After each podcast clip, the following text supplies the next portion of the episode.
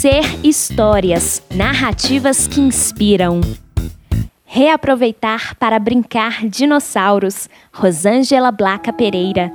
Devido à limitação dos recursos oriundos do poder público, a diretora do Centro Municipal de Educação Infantil, Nelson Dias, localizado em Ji-Paraná, Rondônia, propôs aos professores um projeto de reaproveitamento de materiais para a construção de brinquedos. No entanto, a professora Rosângela Blaca Pereira não queria apenas construir brinquedos aleatórios com os alunos. Sua intenção era que eles sentissem o desejo de participar ativamente de cada etapa do projeto. Assim nasceu Reaproveitar para Brincar Dinossauros, realizado semanalmente entre maio e junho de 2018. Ao observar as brincadeiras da turma de crianças de 5 anos, Rosângela percebeu que os dinossauros faziam parte do imaginário infantil. Por isso, fez uma sondagem dos conhecimentos prévios delas em uma roda de conversa. Constatou que sabiam pouco sobre esses animais pré-históricos.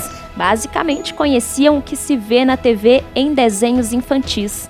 Em seguida, apresentou a ideia de construir brinquedos no formato de dinossauros e o conceito de reaproveitamento de materiais. Os alunos interessaram-se quando foi combinado que selecionariam esses materiais em casa, pensando na construção dos dinossauros que criariam juntos na escola. Na segunda semana, as crianças levaram um questionário para casa para pesquisar sobre as características dos dinossauros. Discutiram então os resultados e analisaram as imagens e as revistas trazidas pela professora.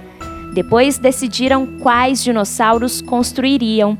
Uma semana mais tarde, começaram a produzir um iguanodonte e um estegossauro, com copos e garrafas de iogurte, garrafas PET, caixas de ovos e de sapatos, colheres plásticas, fita crepe, papel crepom, cola e água. Na etapa seguinte, construíram ovos de dinossauros com papietagem em balões, trabalhando conceitos matemáticos. Antes, em roda, decidiram quantos ovos fariam.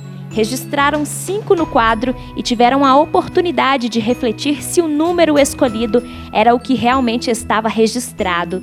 Por fim, contaram um total de sete garrafas plásticas que poderiam ser usadas para construir os apatossauros.